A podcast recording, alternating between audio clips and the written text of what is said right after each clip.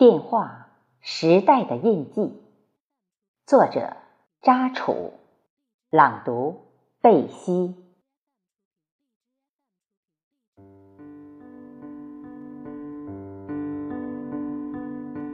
打电话是人们日常生活中的一部分。现在，从小学生至老年人，几乎是人手一机。是每个人与外界联络的必不可少的工具。电话的起源与发展。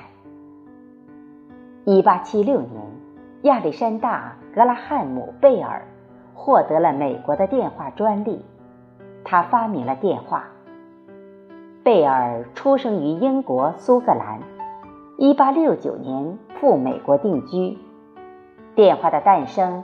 给人们日常生活带来了方便与无穷的乐趣。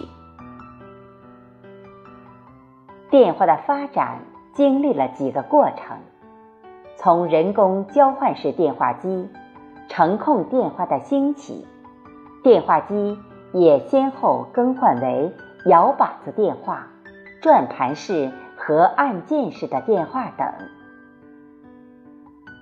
九十年代初。开始有了 BB 机，接着又有了大哥大，再后来有了模拟移动电话，又到后来有了移动数字电话、三 G、四 G 智能手机，真是越来越先进，通讯的发展突飞猛进，日新月异。记忆里的摇把子电话。忆七十年代，每个大队都有一部电话机，用于大队与外界的信息沟通，传达县公社政府部门下达的各种指示精神、各种会议通知等。如果大队里有事，也可以用电话与外界联系，起到上传下达的作用。当时的手摇式固定电话是一种人工交换式电话机，俗称摇把子电话。通话时要经过总机话务员转接，连线后才能与对方通话。每个大队都要委派一人看护电话机，二十四小时值守。当电话铃声响起。值班员要及时接听，再把电话内容与信息相应的传达到位。所以，电话值班员要精明能干、爱岗敬业、忠于职守、道德品质好的人。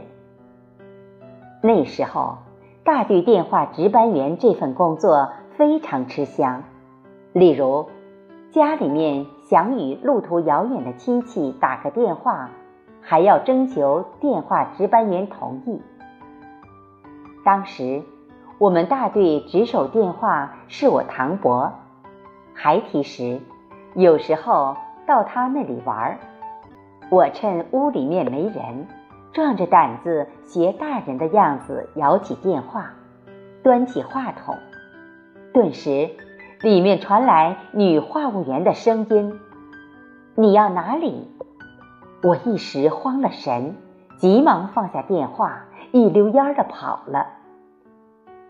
唐伯知道后，总是微笑着，不紧不慢地说：“你又在摆弄电话机。”回忆是美好的，唐伯已经过世很多年了，但是他那和蔼可亲的模样记忆犹新。当年，电话值班员这份工作虽然繁琐，但是人们还是十分羡慕。电话里的亲情。农村实行联产承包责任制后，二十世纪八十年代末，城里面需要大量的劳力工，农民工进城打工潮出现。长期外出的农民工久别后思念家乡，头两年与家人联系，只是通过书信往来。一封信到家，经过邮局要半个月左右时间，信件往来比较慢。后两年，随着信息科技的发展，城里面小商店有专门计时计费的公用电话，这样方便了打工族们与家人近距离接触，是一种精神上的慰藉。那时候。街道上也设有计费的公用电话亭，人们先在电信局购买电话充值卡，通话时把电话充值卡插入电话机，再通话。通话时产生的费用在充值卡上扣除。街道上的电话亭四周常用玻璃挡板做墙壁。玻璃墙壁有十分好的隔音效果，有了电话亭，给打工族们带来了方便。打电话的人们络绎不绝，特别是节假日，外面等着打电话的人要排很长的队，等待的人一个个不耐烦的样子。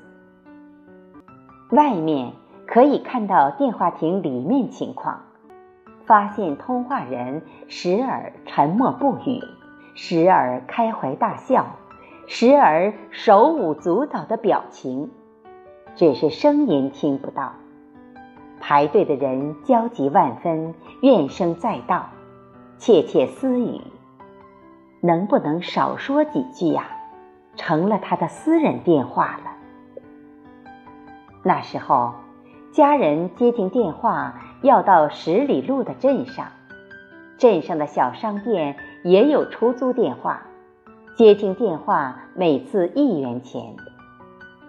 每打一次电话回家，还要提前一天预约通话时间，由商店里的老板传话通知家人，所以给家里面打电话也比较麻烦，基本上。都是一个月通话一次，每次通话都在半小时左右。当时电话收费分区域性，省外的电话费很贵，每分钟通话大约一元钱左右。但是也在所不惜，因为常年在外，远离家乡，家中有年长的老人与年幼的孩子。一年中家里面没有重要事情，一般都是过年回家团聚一次，人们始终都有恋乡情结。在外面与家人电话联系，面对面聊天，问长问短，喜怒哀乐溢于言表，解除了思念家乡与思念亲人的痛楚，那种牵肠挂肚的思念得到了释放。与家人通话后，好像搬掉了一块横亘在心头的石头。家庭电话的普及，随着时代的发展，家庭电话的普及，我们家在九十年代末也安装了电话。家里面有电话后，打电话回家的次数也多些，基本上。都是一到三天打一次，只是每次通话时间比较短，像打个照面一样。我们外出打工时，母亲总是期盼着我们打电话回家。每次电话里，母亲都要千叮万嘱，如在外面要遵纪守法，工作要认真负责，团结同事。建立良好的人际关系，生活不能过分节约，要注意安全等。当入秋时，母亲在电话里总是嘱咐要及时添加衣服。在母亲眼里，我们是永远长不大的孩子。母亲过世已经十几年了。母亲当年接听的电话机仍然保存在那里。有时候看到电话机，睹物思人。记忆里有一次我在家，远在长沙工作的弟弟打电话来了。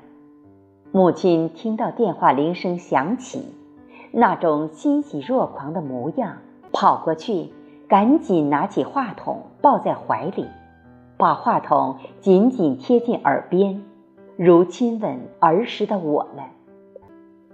儿行千里母担忧，每次通话。都要嘱咐与寄托一番。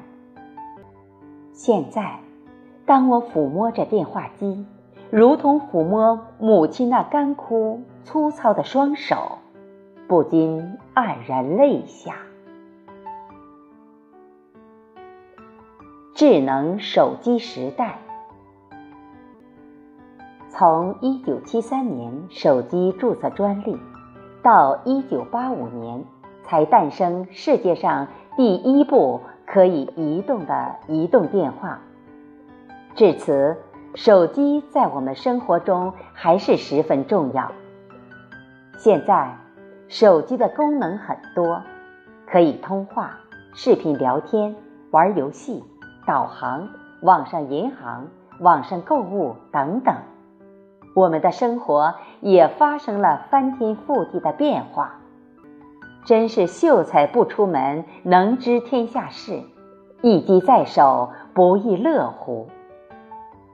但是，也有少数人沉溺于网络游戏，无所事事，虚度光阴；也有少数人利用网络散布谣言，发布一些低级庸俗的内容等不良行为。